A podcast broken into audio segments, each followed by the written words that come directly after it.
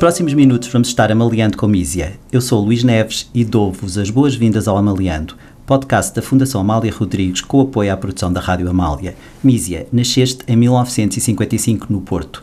Acabaste de lançar uma biografia e um disco. Mísia, Animal Sentimental, que no fundo parecem que são um objeto único, funcionam como um objeto único, Tens um objeto razão. artístico Tens único. razão. E hum, na parte final do texto, em que falas sobre a tua vida artística, sentimental, e é uma prosa que se lê com grande voragem, dizes, ah, terminas dizendo eternamente agradecida Amália. A que é que estás agradecida a Amália? Há muitas coisas essenciais para o tipo de vida que eu faço neste momento. Se eu comecei a gostar de fado, foi por ouvir cantar a Amália.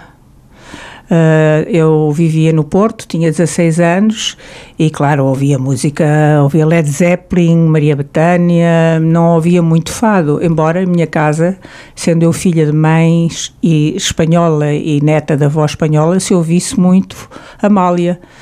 Uh, mas eu, quando comecei a ser um bocadinho mais adulta, aos 16, 17 anos, e comecei a ouvir os poemas que a Amália cantava, porque eu entrei no repertório da Amália pela... Pela para- poesia? Sim, pela poesia, por aquilo que os músicos chamavam vamos às óperas, não é? Sim. Por aquelas músicas do Alaúma, portanto, uma parte mais sofisticada do fado e menos Pela popular. renovação que a Amália trouxe ao fado. Exato. Amália e o seu grupo Exatamente. de amigos, digamos. Eh, comecei aquilo tocou-me numa parte muito profunda e muito íntima. E a partir daí eu percebi que gostava e depois fui uns anos para a Espanha fazer outras coisas, cantar outras músicas, ter outras vidas, mas eh, eh, fazia um bocadinho de tudo, porque sendo filha de bailarina e neta de atriz e tendo estudado dança e tudo, tinha facilidade para cantar, para dançar e tudo, mas eh, não tinha uma vocação definida.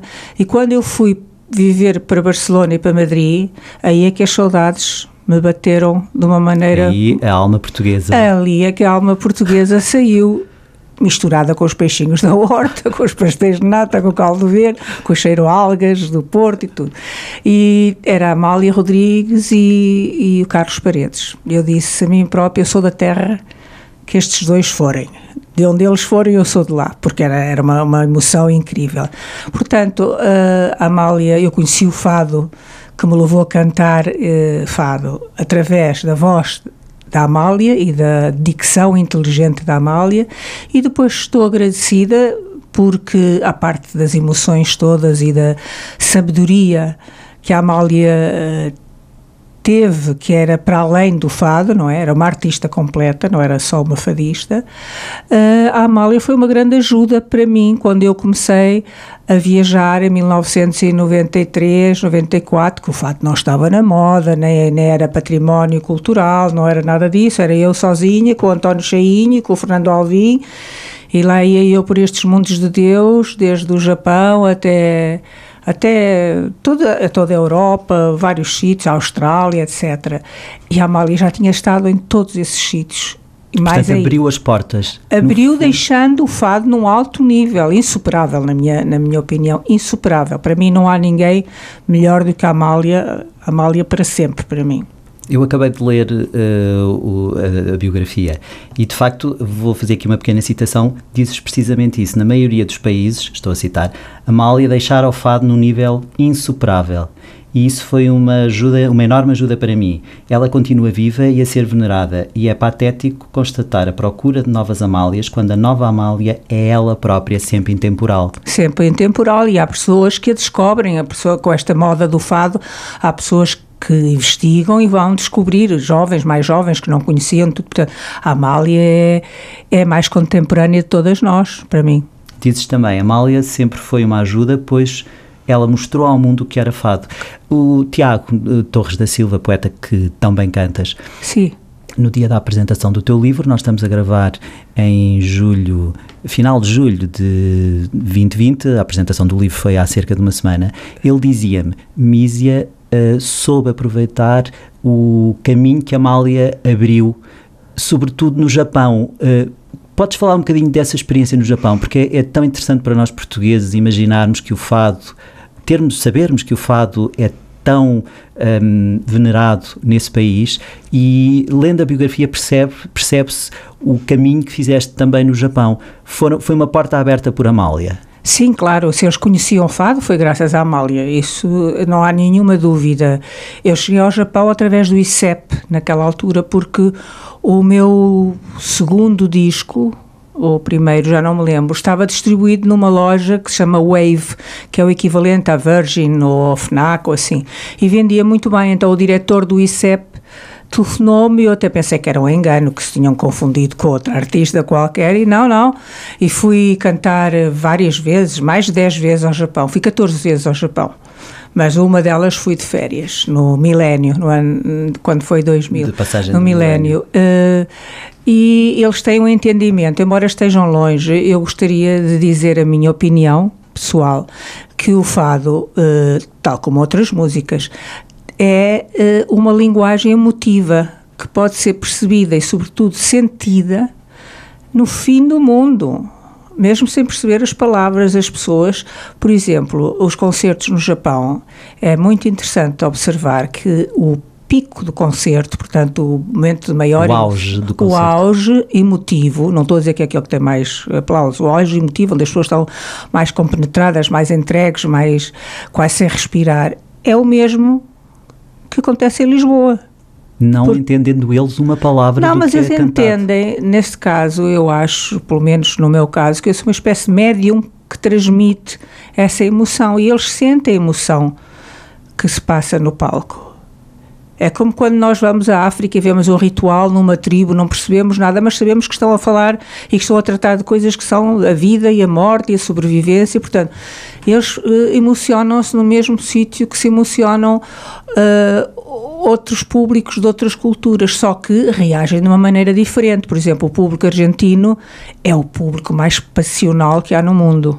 E manifesta-o? Completamente. Eu ponho um pé no palco ainda não abri a boca nem nada, eu já estou a gritar Diva, Génia! Eu gosto imenso quando dizem Génia, porque eu acho engraçada Génia.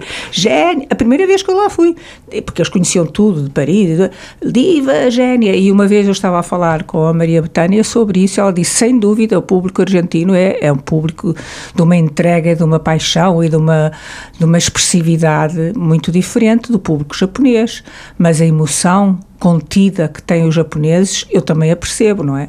Portanto, não é assim tão estranho quando um filho morre ou uma mãe no Japão, é a mesma o dor. O sentimento é a mesma dor. É a, é mesma, mesma dor, eles têm as mesmas dores que nós e nós temos as mesmas dores que eles têm. Aprendeste com a Amália, é uma pergunta, aprendeste com a Amália um, esta necessidade de renovar o fato com poetas contemporâneos? Não, não, não. Uh, tenho que dizer que a maior admiração que eu tenho com a Amália, não. Uh, eu, quando fiz o que fiz no início da minha carreira, não, nunca, nem ainda hoje, pensei vou renovar o fado, acho isso uma piruzice mesmo. Aconteceu por acaso? Não, não foi por acaso. Eu fiz o que eu achava que, que queria fazer. Eu tinha uma visão para o fado para o meu fado, não era para o fado, sou uma pessoa humilde, não era para todo o fado, é para mim. Na minha posição única, digamos, sou uma pessoa só, não é? E, portanto, eu tinha uma visão daquilo que eu queria fazer. E o que me levou a fazer isso foi a péssima situação em que o fado estava depois da Revolução, ainda passado muitos anos. Eu o primeiro disco gravei em 1991 e as pessoas ainda me respondiam: Mas vais gravar fado? Mas isso é uma coisa da direita, mas isso, mas com a tua imagem, mas o fado não vende. O fado naquela altura não tinha prestígio nem cultural, nem comercial. Portanto, estava mesmo. Estamos a falar do disco Mísia. Exato, primeiro. o primeiro, que saiu em 1991, ainda com a Emi Valentim de Carvalho. E ainda a Amália gravava, não é? Sim. Portanto, eu não, não olhei para ninguém. Para fazer o que eu fiz, embora eh, o meu agradecimento pela Amália seja enorme, mas eu não, não me inspirei no que a Amália tinha feito, porque, aliás, a Amália, na altura em que fez, com certeza que fez por outras razões. Uh, eu fiz porque achei achei que trazer uh, nomes da literatura nomes contemporâneos para o fado, era uma maneira de ajudar, com a minha participação pessoal, a tirá-lo dessa posição de que tinha um estigma, não é? Estamos a falar de Vasco Graça Moura, estamos a falar de Agostina Bessa Luís, que escreveu a única, o único poema para fado para ti. Para fado e, e o único poema. E o único poema. Uh, estamos a falar de Saramago, que também cantaste Sim. palavras dele, Lobo Antunes, Maria do Rosário Pedreira, Mário Cláudio também, o Tiago Torres da Silva, já mais. Sim, e no início também cantei muitos cantores autores, o Vitorino, o, que também é o Vitorino, Sérgio Godinho. Que aliás, Vitorino chegou a ser produtor, produtor do meu segundo disco, o, o Sérgio Godinho, o Jorge Palma, portanto, a Amélia Muja, a primeira pessoa a pedir uma música à Amélia Mujo. A primeira vez que a Amélia Mujo fez uma coisa que não era para ela foi para mim. e depois a Amélia Mujo tornou-se uma pessoa muito importante. Assídua de um fado também. É? Exatamente, é? portanto. Mas há aqui um paralelo que eu gostava de fazer que é para trazes esses poetas. Também a Amália trouxe poetas Sim, para claro, o fado. Claro. E o lado internacional, porque a tua carreira, um bocadinho também como aconteceu com a Amália, vem muito de fora para dentro claro. do, do exterior para dentro. Sim, o teu sim. sucesso é sobretudo lá fora. Sim. Podes falar um bocadinho dessa, uh, desse caminho que é talvez o inverso daquilo que se poderia imaginar que aconteceria? Bom, uh... cantando, cantando sobretudo, uh, claro, músicas do mundo, mas também a música que está conotada com, com, com, com a canção nacional, não é? Sim, mas isso depende de como nós, portugueses, encaramos a nossa cultura, a curiosidade intelectual, ou perdão, cultural, que é algo que escasseia, não é? No nosso país. Ainda hoje muitas pessoas desconhecem totalmente a carreira que a Amália teve, por exemplo. E se formos ver o, no caso da Amália, ela fez aqui o primeiro concerto a solo em Lisboa. Em 85, ah, creio. E foi em 56, acho que ela fez no Olampiá. Estão a ver os Exatamente. anos que ela esteve a trabalhar nos melhores teatros do mundo e no país dela não tinham concerto a solo. Portanto, uh, isto é algo típico. Nós temos várias pessoas que são mais acarinhadas, mais, sobretudo, respeitadas, porque o que eu sinto a falta, ou que sentia falta, agora não, porque não me debruço sobre estas questões muito, uh, era de respeito, não era que toda a gente gostasse do que eu fazia, não, até compreendia que podia chocar muitas pessoas, mas uma falta de respeito em relação ao meu esforço, ao meu trabalho, ao meu, ao meu, à minha trajetória, não é? O que eu tinha feito, os sítios onde eu tinha cantado, em vários sítios, os prémios que eu tinha recebido, havia completamente uma invisibilidade no meu país. E eu fui cantando onde me contrataram, ainda eu hoje continuo a dizer, eu, eu nós não decidimos muito, ou pelo menos eu não decidi muito, eu precisava de sobreviver artisticamente e fisicamente, não é? E se fosse contar só com o meu país, teria definhado completamente. Mas isso, eu acho que os portugueses não se identificam com. Não, vai, não vou dizer isto, parece que estou a falar de mim, mas não se identificam com a grandeza. Tem que ser toda a gente igual e não se identificam, quase que se envergonham. Quase que se envergonham. Eu sou amiga de uma atriz portuguesa que trabalha muito também lá fora e ele, ela uma vez disse: Mísia, em Portugal envergonham-se de nós. Hum. E eu fiquei tão encolhida quando ela disse isso. Porque, porque, porque sentiste eu, que era mesmo verdade. Claro, e quando eu falei com o Manuel de Oliveira em Paris, que ele, eu não lhe pedi nenhuma opinião, ele desbobinou ali uma conversa sobre como eram os portugueses com os seus artistas e assim. Portanto, quando há alguém que sobressai, os portugueses não se identificam, a não ser que seja no futebol ou assim, mas pelo que me dizem, também parece que as piores críticas ao Ronaldo são feitas por portugueses, não é? Mas é assim, é, existe esta, esta pequenez. Que é o que falas no, quando terminas o livro. Exato. Uh, é uma pequenez, aliás, é uma pequenez mental. É como se nós não devemos destacar-nos. E a Amália sofreu imenso isso, embora tenha sido muito bonito, muito, muito uma, uma imagem muito cor-de-rosa, o centenário. As pessoas esquecem o que a Amália sofreu em Portugal, é? A maneira como ela é tratada aqui por vezes, não é? Na tua discografia já falámos do primeiro disco, Mísia, 1991, o último deste ano, Sim. 2020-22, já numa fase madura, Sim. em 2015, creio, editas para Amália. Um disco que eu, como ouvinte, quase que percebo que é uma oferta à Amália. É uma prenda. Para não é uma homenagem, é uma prenda. Não é uma homenagem. Se ela estivesse Fiz uma leitura gostava correta. de ir depositar nas mãos dela. E nesse, nesse disco cantas algum repertório cantado por Amália. Claro. Aquele que provavelmente te diz mais. Sim, sim, sim. eh, e algumas respeito. canções, alguns uh, temas que não são propriamente uh, o que eu gostaria de cantar na, no- num espetáculo meu, da Amália, assim, mas que eu não quis ser uh, prepotente e escolher só as coisas de que eu gosto, não é? Eu queria fazer uma coisa para a Amália, portanto também cantei, cantei pela primeira vez folclore, uh, que, e adorei, e, e, portanto cantei algumas, alguns temas que não me que não são propriamente a minha praia, digamos assim. E nesse. Para a Amália tens quatro temas inéditos, na altura feitos de propósito, a pensar em Amália e na tua voz. Amália sempre e agora, madrinha das nossas horas, uma lágrima por engano e Amália que não existo. Sim. Eu ia propor-te ouv- ouvirmos um destes temas. Se concordares, Amália sempre e agora, é um tema de hum, Amélia Mujo. Amélia Muji e Mário Pacheco, creio. Sim. Vamos ouvir.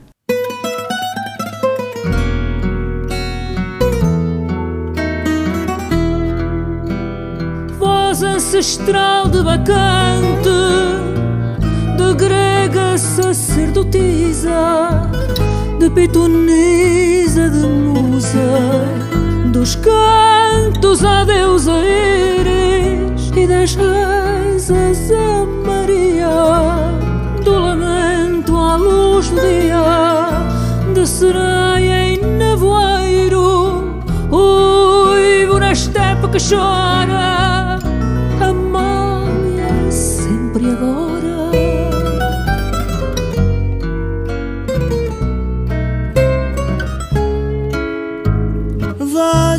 jasmim, de digerba, de passarinho na noite, da savana africana, de raga em Katmandu, de Índia velha no Peru, dos ventos da Anatólia, das fontes dos Pirineus que o próprio canto namora. Amália, sempre e agora. voz de Afrodite brilhando,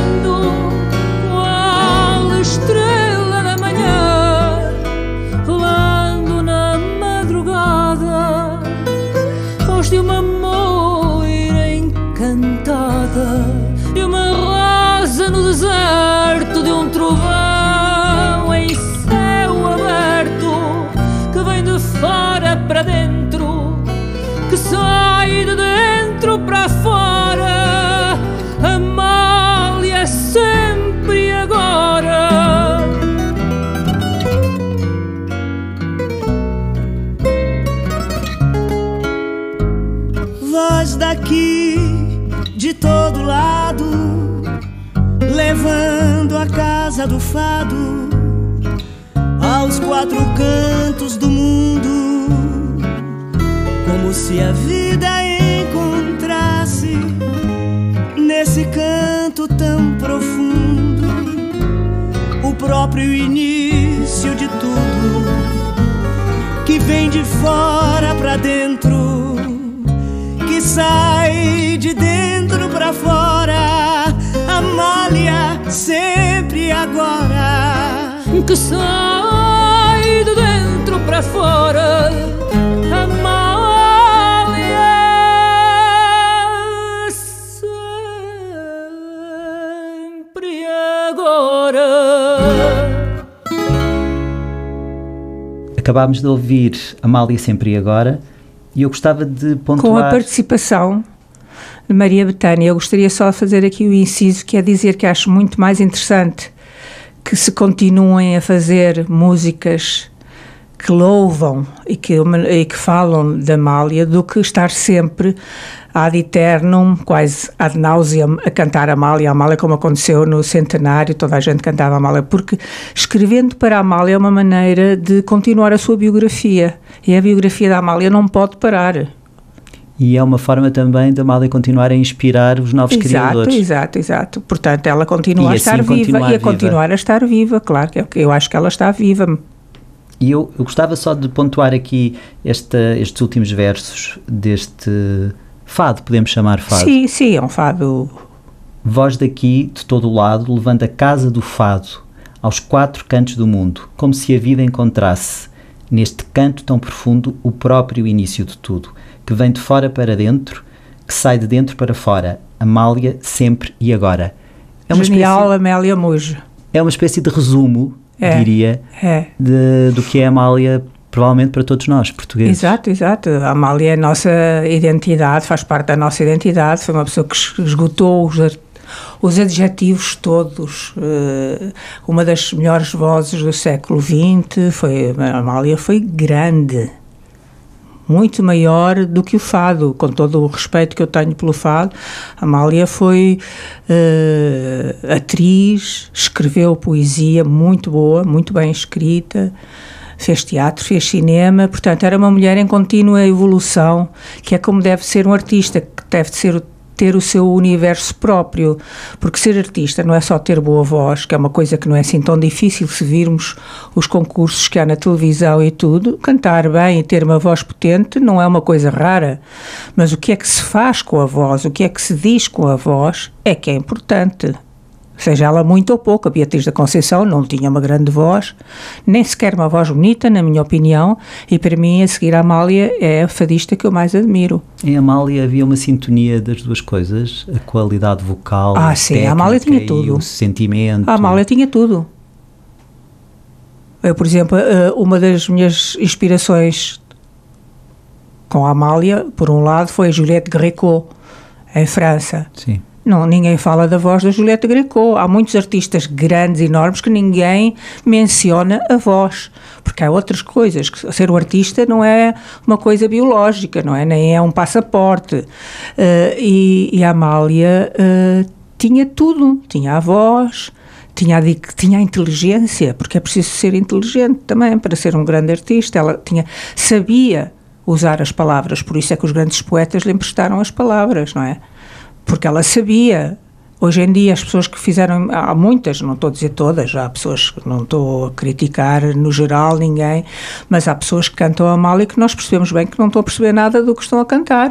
Cantam um, um poema de Camões que a Amália cantou, com uma mini saia quase a ver a roupa interior, por exemplo, que eu não sou moralista, nada, não é? Quer dizer, eu achava muito bem que essas pessoas fizessem calendários nuas, não tenho nada contra isso, mas quando estão a cantar Camões, acho que não convém, e sobretudo quando estou a cantar o repertório de uma artista tão importante, não convém. Portanto, há uma banalização, por vezes, do que foi o, o, o, repertório da Amália. Mas a Amália foi grande em todos os sentidos. As frases que ela dizia filosóficas. Eu acho, eu acho que ela dizia frases muito engraçadas, tinha um sentido de humor muito fino e, e, dizia frases incríveis que pareciam do Sartre ou do Cioran, tinha frases muito importantes. Qual é o tema da Amália que a Mísia, animal sentimental, escolheria ou escolhe para pontuar esta nossa conversa que eu agradeço? Não é o tema, uh, não vou dizer mais bonito nem mais feio, porque eles são todos importantes, que é, é melhor do que ser bonito ou feio, mas é um tema que me toca pessoalmente muitíssimo, que é Vagamundo. Já disse hum. adeus a tanta terra, a tanta gente, essa, essa, esse desenraizar da pessoa, não é? Que a pessoa já não sabe onde é que está, nem é que a pessoa anda a flutuar por, por países e, e, e, depois, quando volta, eh, já tem um problema de pertença, muitas vezes em certos aspectos, não é? É essa, essa sensação de ser de todo o mundo nessa, nesse fado que me, me chama a atenção e que eu gosto imenso. Ali, a parte de uma música lindíssima. Do Alan Alemã. É. Seria uma boa epígrafe também do teu livro? Sim, já disse adeus a tanta terra, a tanta gente. Sim, sim, eu continuo a dizer. E do disco? Sim. Podias só rapidamente explicar-nos esta simbiose entre um livro e um disco que ele também é um objeto, tem uma capa lindíssima por uma, uma pintora franco-suíça que se chama Anne-Sophie Chic e que foi uma grande inspiração neste trabalho. Uh, este livro e este disco foram pensados e construídos ao mesmo tempo. Portanto, as músicas do disco aparecem como frases das músicas do disco, perdão, aparecem como título, título ou referência dos, de cada um dos, Dos capítulos. capítulos. Por isso é que eu fui a, a buscar alguns poemas que já tinha cantado anteriormente e que os pus com, numa nova música, com um novo arranjo. Também convidei Ricardo Dias para fazer a produção, portanto, também fui buscar alguém, entre aspas, do meu passado. Foi, é um olhar para trás. E disco e livro eh, são, como tu disseste no início, um só único projeto. Por isso é que eh, eh, peço, não sei se isto serve a alguma coisa, para não ouvirem o disco, o meu e os outros, nos telemóveis, a atravessar a rua, num semáforo. Eh, Os discos não foram feitos, a música não foi feita para ser ouvida desta maneira, não é? Retalhada aos Sim, bocadinhos. retalhada sem, e sem uma atenção, fica tudo banalizado, quer dizer, não é para ser ouvida no telemóvel, que estão os baixos os agudos comprimidos, os- a equalização não é boa, todo o esforço que o artista fez fica ali diminuído, portanto, eu sei que que, é, que às vezes a, a economia das pessoas, as finanças não estão, mas comprem discos. Da mesma maneira que comprou uma garrafa de vinho, com certeza quando compram uma garrafa de vinho não vão à loja pedir só um bocadinho e o cheiro do vinho, não é? Portanto, é uma Com a vantagem do disco se poder ouvir muitas vezes. Claro, e é um objeto, está pensado, o artista sabe porque é que começou com um tema, porque é que no meio está o outro tema, porque é que acaba o disco com outro tema. É um percurso. E é um objeto que fica na nossa mão Exatamente, é um objeto. Os meus discos são objetos bonitos. Portanto, eu, quando as pessoas me dizem, ah, pronto, eu ouço no telemóvel, nem imagino que me passa pelo corpo. É uma coisa.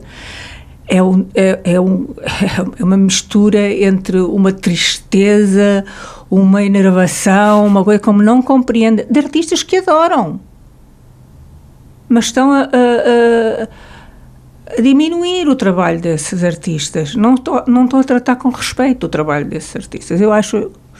Não, não é uma questão de se eu sou contemporânea, sou muito, entre aspas, moderna, ou muito contemporânea, em muitas coisas, mas nisto acho que não, que há uma adulteração completa. Mísia, muito obrigado por teres estado amaliando connosco. Obrigada por Vamos- terem convidado. Eu é que agradeço a tua presença. Vamos ficar a ouvir então Vagabundo.